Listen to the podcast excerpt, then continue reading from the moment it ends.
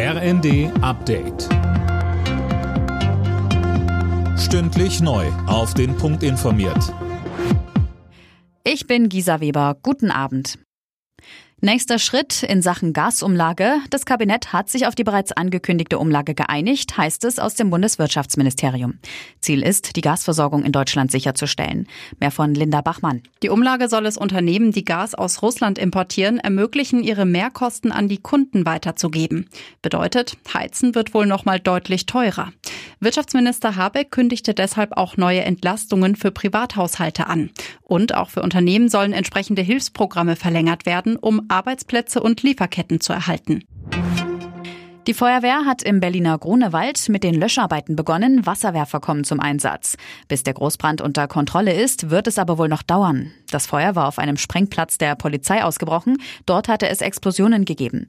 Dazu Berlins Feuerwehrchef Carsten Homrichhausen. Die Angehörigen der Berliner Feuerwehr sahen sich plötzlich konfrontiert mit umherfliegenden Trümmerteilen und haben hier unter Einsatz ihres Lebens dann auch den äh, Rückzug angetreten.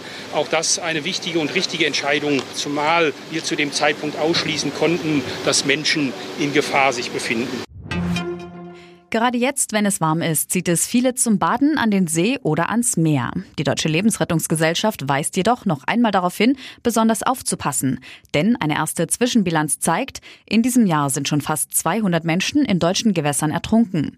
Die Präsidentin der DLRG, Ute Vogt. Wir empfehlen deshalb nicht in völlig unbeaufsichtigten Seen zu baden, auf jeden Fall nicht alleine hinzugehen und auf jeden Fall Flüsse zu meiden, denn die bergen häufig die völlig unterschätzten Gefahren. Gute Nachricht vom Great Barrier Reef in Australien. Dank einer schnell wachsenden Korallenart haben sich mehrere Teile des UNESCO-Weltnaturerbes jetzt schneller von den Schäden erholt als erwartet. Von einer Trendwende wollen Experten aber noch nicht sprechen. Alle Nachrichten auf rnd.de